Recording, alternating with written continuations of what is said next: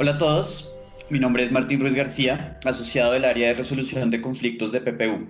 Recientemente, la Corte Constitucional profirió una sentencia muy sonada en medios sobre la presentación de derechos de petición a través de redes sociales. La sentencia es la T230 de 2020. Para poder discutir esta decisión y sus implicaciones, estoy con Santiago Cruz Mantilla, asociado principal del área, que tiene amplia experiencia en temas legales relacionados con el uso de las redes sociales. Bienvenidos todos al PPU Podcast. Santiago, la primera pregunta que le tengo es si nos puede contar un poco sobre el caso que originó esta sentencia y por qué ha sido tan comentado. Hola Martín y un saludo especial a todos los que nos están oyendo. Sí, los hechos de este caso realmente son algo simples. Esto fue un derecho de petición que se presentó a través de un mensaje directo eh, a través de una página de Facebook de una entidad pública encargada de la prestación de servicios públicos en la que se solicitaba una copia de un acto administrativo. En el caso, la entidad al principio vía mensaje directo le contestó al peticionante que eh, iba a revisar el mensaje enviado y posteriormente le mandó un mensaje diciéndole que el canal a través de mensaje directo no era apropiado para el trámite de derechos de petición y lo remitió o bien a sus correos electrónicos o a su dirección física de notificaciones ante lo cual el accionante presentó una acción de tutela pidiendo la protección de su derecho fundamental de petición y fue exitoso.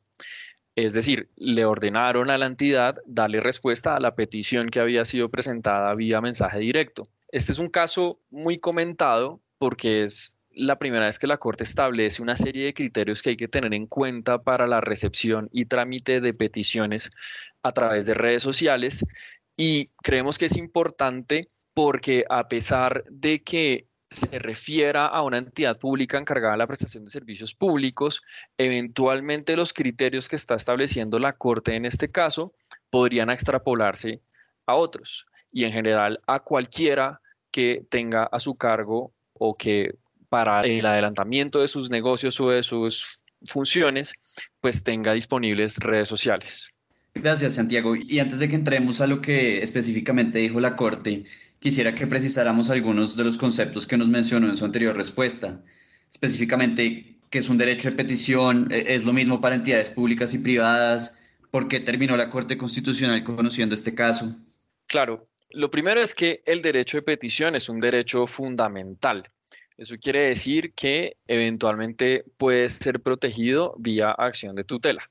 El objeto del derecho de petición es, como su nombre lo indica, presentar solicitudes respetuosas que deben ser resueltas de forma clara, congruente, precisa, en un término que por regla general es de 15 días hábiles.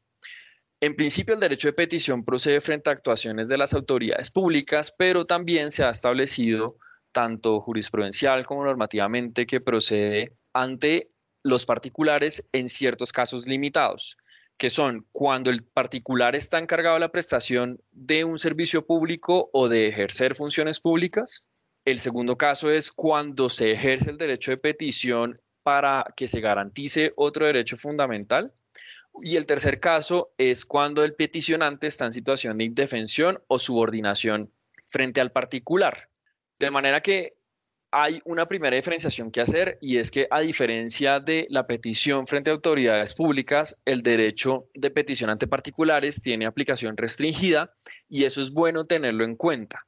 Me preguntaba Martín por qué la Corte Constitucional terminó conociendo este caso. La respuesta es que cuando no se contesta dentro de los términos establecidos un derecho de petición o cuando la respuesta no cumple con los requisitos, se puede tutelar el derecho de petición. Y eso fue lo que pasó en este caso. El accionante no estuvo conforme con la respuesta que le dio la autoridad pública, tuteló y eventualmente el caso llegó seleccionado por la Corte Constitucional. Y Santiago, más allá de estos conceptos legales que nos comenta, creo que también es importante que nuestra audiencia conozca o entienda algunos asuntos relacionados con redes sociales. ¿Cuál diría usted que es la diferencia en Facebook entre una página y un perfil, que es una cuenta verificada? Claro, no todas las redes sociales tienen las mismas características ni las mismas condiciones y políticas. En este caso, como la sentencia se trató de un caso a través de Facebook, pues hablemos un poco de Facebook y limitémonos ahí. En Facebook, los usuarios tienen la posibilidad de crear dos tipos de plataforma para la expresión y difusión de sus ideas y de contenidos. Por un lado está el perfil, que es lo que corresponde a la página que se crea bajo una cuenta personal y en la que el usuario va formando una base de amigos con quienes puede compartir sus publicaciones. De esa base de amigos el usuario tiene el derecho y la posibilidad de aplicar filtros de privacidad para que los contenidos que él hace disponible en su perfil pues los pueda compartir con quien estime conveniente. Y también es importante decir que el número de amigos que una persona puede tener en su perfil de Facebook pues es limitado y por eso en principio no es recomendable hacer actividades promocionales en perfiles porque pues eventualmente el mensaje va a llegar a un número reducido de usuarios. Las páginas de Facebook una de las principales diferencias con los perfiles es que no tienen esa limitación y por eso están diseñadas para fines institucionales. Las páginas de Facebook se identifican principalmente porque en el encabezado, a diferencia de un perfil en el que le aparece a uno la opción de añadir a una persona como amigo, aparece un botón me gusta con el pulgar arriba en el que el usuario puede darle seguimiento a la página de Facebook. Entonces la página de Facebook corresponde a una entidad, a una persona pública, a una compañía o a una institución y es a partir de las páginas de Facebook que se supone que esas entidades deberían hacer sus contenidos promocionales y publicitarios. También para este caso fue importante la insignia de verificación, que es un símbolo de aprobación o check blanco, un chulo, como se dice coloquialmente, que aparece en un círculo de color azul o gris junto al nombre de una página o de una cuenta de Facebook. Ese check, esa insignia verificada, significa que Facebook ha confirmado que esa página o cuenta es la presencia auténtica de esa marca, celebridad o figura pública. Esa insignia no tiene costo, pero para obtenerla debe acreditársela a Facebook que es auténtica, única, completa y notable y Facebook discrecionalmente decide otorgar la insignia de verificación. Todos estos elementos que acabo de mencionar pues tuvieron una incidencia en la decisión como lo vamos a ver en un momento. Gracias Santiago. Ya, ya habiendo aclarado esos conceptos básicos, ¿nos puede contar un poco más de cuál fue la decisión de la Corte en este caso y, y cuáles fueron sus consideraciones? La Corte en este caso consideró que cuando la empresa de servicios públicos le dijo al peticionante que en lugar de transmitirle su petición vía mensaje directo, fuera a otro canal directo, había violado sus derechos fundamentales. Y aquí la Corte sentó varias reglas importantes. La primera es que el derecho de petición puede ejercerse de diferentes formas y no hay formalidades ni solemnidades para hacerlo. El derecho de petición se puede ejercer incluso verbalmente. Por lo anterior, la Corte consideró que al haber un canal de comunicación directo entre el usuario y la empresa de servicios públicos, sin que la empresa de servicios públicos restringiera ese canal, no le podía la autoridad trasladar al peticionante la carga de acudir ante otro canal para presentar su petición. Y otra de las reglas importantes que fijó la Corte es que en principio las interacciones en redes sociales cualesquiera que sean, pueden constituir derecho de petición siempre y cuando se cumplan con los requisitos para ello. Considerando eso que nos acaba de comentar Santiago, en resumen, ¿qué elementos debería cumplir un derecho de petición presentado a través de redes sociales para justamente ser considerado un derecho de petición? Según la sentencia, esto es algo que en la práctica va a tener que determinarse caso por caso, pero de la sentencia pueden sacarse varias reglas. La primera es que no se van a considerar peticiones las que sean manifestaciones irrespetuosas, hostiles u ofensivas. Esas manifestaciones de entrada no cumplen con el requisito mínimo y por ende, pues alguien que las reciba vía cualquier red social podría descartarlas como un derecho de petición. Tampoco son peticiones las opiniones, críticas constructivas o destructivas, felicitaciones o sugerencias. Por definición, el ejercicio del derecho de petición implica que se presente una solicitud que exija una respuesta. Por ejemplo, la copia de un documento, que la persona o entidad que recibe el derecho de petición tenga a su cargo de desplegar alguna actividad a favor del peticionante. En fin, pero si se trata de una manifestación del peticionante que corresponde simplemente a una opinión o sugerencia, pues ahí en principio no estamos frente a un derecho de petición. Aquí la Corte establece también algunas normas técnicas para el ejercicio válido de un derecho de petición a través de redes sociales. Y es que, claro, surge la inquietud de que siendo tan fácil abrir una cuenta en una red social, haya riesgos de algún perfil falso, de que la entidad de una persona no corresponda a quien realmente está ejerciendo la petición, etc. Entonces, frente a esto, la Corte lo que dijo es que para que el derecho de petición sea válido, es importante que se cumplan con las reglas generales de los mensajes de datos bajo derecho colombiano. Y entonces es importante que se pueda identificar adecuadamente quién es el solicitante, si el solicitante aprobó lo enviado y que el medio electrónico preserve la integridad y confiabilidad del mensaje de datos. Para este último requisito, la Corte dice que los medios deben contar con sistemas de protección de la información como la criptografía, es decir, la posibilidad de crear un perfil o una contraseña que solo conozca el titular de la cuenta, o una firma digital que quiere decir que una persona esté acreditada en su firma electrónica y esa firma electrónica ofrezca seguridad. Entonces, recapitulando, será un derecho de petición a través de redes sociales lo que constituya en realidad una petición que no sea ni irrespetuoso, ni hostil, ni ofensivo y que, digamos, permita a la entidad receptora estar tranquila de que sí está recibiendo una interacción de un usuario real y verdadero al que es válido y posible identificarlo.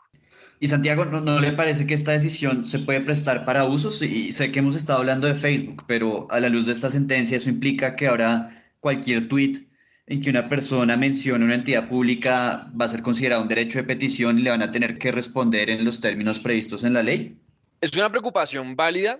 Lo primero que hay que decir es que pues la sentencia se refiere exclusivamente a Facebook y en alguna parte habla de que habrán que adoptarse reglas para cada una de las redes sociales porque, insistimos, las distintas redes sociales se rigen por términos y condiciones diferentes. De manera que respecto de Twitter no, no podríamos dar lineamientos tan determinantes con la información que nos da la sentencia. Pero de todas formas, quizás no se preste para usos porque la Corte sí dejó sentado que no todas las interacciones en redes sociales cumplen con los requisitos para tenerse como un derecho de petición. Pienso que se puede plantear una especie de test que el community manager o quien tenga a su cargo la administración de una red social se puede hacer en el evento en que reciba una interacción que pueda sospecharse que es un derecho de petición. Yo plantearía las siguientes preguntas. Primero, ¿la interacción está siendo planteada en términos respetuosos? Si la respuesta es negativa, de entrada tiene que descartarse que sea un derecho de petición que deba responderse entre los términos legales. Segundo, ¿se está solicitando una acción que exija una respuesta o por el contrario el usuario está elevando una opinión o sugerencia? De nuevo, si la respuesta a esta pregunta es negativa, pues no estaríamos ante una petición concreta. Una tercera pregunta es, tengo forma de identificar debidamente al peticionario y me está suministrando la información necesaria para notificarle una respuesta. Si la respuesta es afirmativa, también podríamos estar frente a un derecho de petición. Y si es negativa, aquí sería recomendable adoptar una especie de postura pro petición y hacer uso de herramientas que establece la ley que permiten que ante peticiones incompletas el destinatario pueda pedirle al peticionario que complete o aclare su petición respondiéndole entre los términos legales.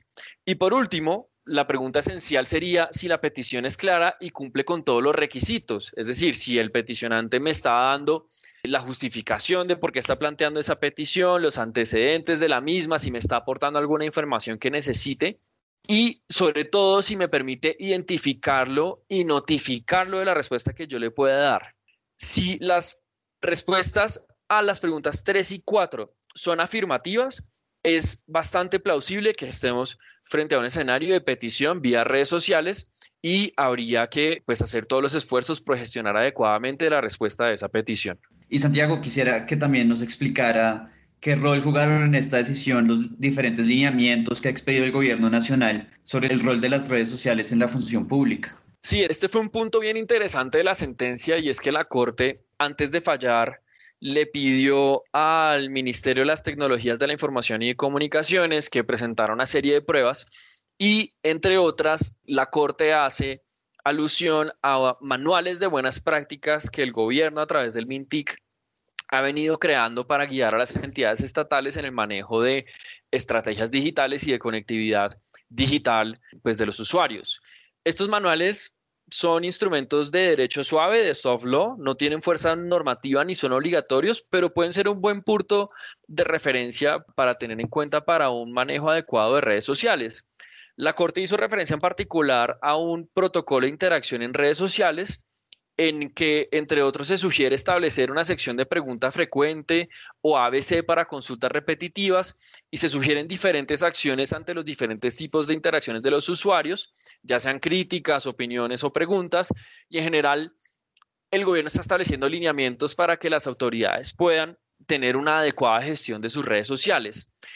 Este consideramos que es un instrumento interesante de consulta para community managers y además que en principio habría parte de esas recomendaciones que establece el gobierno para sus entidades que podrían aplicarse en otro tipo de escenarios sin necesidad de que sean exclusivamente autoridades gubernamentales. Y Santiago, después de haber leído la sentencia y, de escuchar todo lo que nos ha dicho, me parece que tal vez la Corte no estudió tan a fondo de, cómo funcionaría este tema frente a entidades privadas. Y frente a eso le tengo un par de preguntas. Es, ¿Qué asuntos le faltó a la Corte precisar frente a entidades privadas? Y si todo lo que dijo la Corte sobre entidades públicas lo podemos trasladar sin más a entidades de carácter privado. Sí, sin duda. La sentencia deja en el aire algunas preguntas. La primera ya la mencionamos tangencialmente y es cuáles de estos lineamientos pueden aplicarse y cómo a otras redes sociales que pueden seguir formatos un poco diferente, por ejemplo Instagram, Twitter, LinkedIn. La Corte dijo que respecto de cada plataforma se debe hacer un análisis pero no dejó sentado cuál va a ser ese análisis. Y el segundo punto claramente es el que usted plantea, Martín, y es que la Corte se refirió exclusivamente a derechos de petición vía redes sociales ante autoridades públicas. Entonces, quizás deberemos esperar a que salga una sentencia en un caso que involucre a una entidad privada, pero creemos que algunos de estos puntos de la sentencia podrían ser aplicables en lo que corresponde, guardando las diferencias, a derechos de petición ante autoridades privadas, en particular el hecho de que haya una habilitación de una página de Facebook disponible para cualquier usuario, en el que ese usuario pueda tener una comunicación fluida con la autoridad privada. Entonces, eventualmente, creemos que podría aplicarse lo que establece esta sentencia y que se tenga como un derecho de petición presentado válidamente, que se presente a través de un mensaje directo o de una publicación en el muro de la página de esa entidad privada. La principal diferencia, y pues tendremos que esperar, insisto, a lo que diga la Corte, es que al test del el derecho de petición de redes sociales al que hicimos referencia atrás, habrá que añadirle una pregunta adicional y es si se cumplen los requisitos de procedencia del derecho de petición ante un privado a los que hicimos referencia atrás. Es decir, el peticionante está en situación de subordinación e indefensión, el privado está a cargo de la prestación de un servicio público o desempeña funciones públicas, etcétera. Y Santiago, yo, yo creo que esta es una de las preguntas más importantes que le tengo y es, ¿qué le recomendaría usted a las entidades públicas y a las empresas privadas sobre el manejo de sus redes sociales después de esta decisión? Yo haría tres recomendaciones. La primera es que la Corte está dejando abierta la posibilidad de que la entidad o el destinatario de un derecho de petición tenga bien darle la destinación que quiera a sus páginas de Facebook. Entonces, en ese orden de ideas, si la entidad quiere que su página tenga fines puramente informativos y no sea un canal para recibir peticiones, así puede hacerlo deshabilitando la opción para recibir mensajes directos. Esto es algo válido y así lo dijo la Corte expresamente en la sentencia. No obstante, hay que tener en cuenta que aún si se deshabilita la opción de recibir mensajes directos, si es que en otra parte de la página, como por ejemplo las publicaciones que son visibles a todos los usuarios, un usuario presenta un derecho de petición, le corresponderá a la entidad darle respuesta a ese usuario redirigiéndola al canal que sea válido para eh, el trámite de su petición, queja o reclamo. Entonces, a pesar de poder deshabilitar la vía de comunicación directa a través de mensaje directo, pues hay que estar muy pendiente de todas maneras de los contenidos y las interacciones que surgen en otras partes de la página. Una segunda recomendación es buscar la verificación de la cuenta, es decir, buscar la insignia de verificación que hablábamos atrás del check en un círculo azul o gris, porque eso le va a permitir a la entidad blindarse de que los usuarios se confundan con otras páginas y pretendan presentarle peticiones a canales que no corresponden a los de la entidad. De manera que si el usuario tiene claro cuál es la cuenta verificada, pues uno está mitigando el riesgo de que de pronto pueda surgir alguna tutela si es que el usuario se confundió y está considerando que no se le dio una respuesta adecuada ante una página que no fue verificada, pero que de todas maneras el usuario en buena fe procuró pues presentar la petición en otro canal.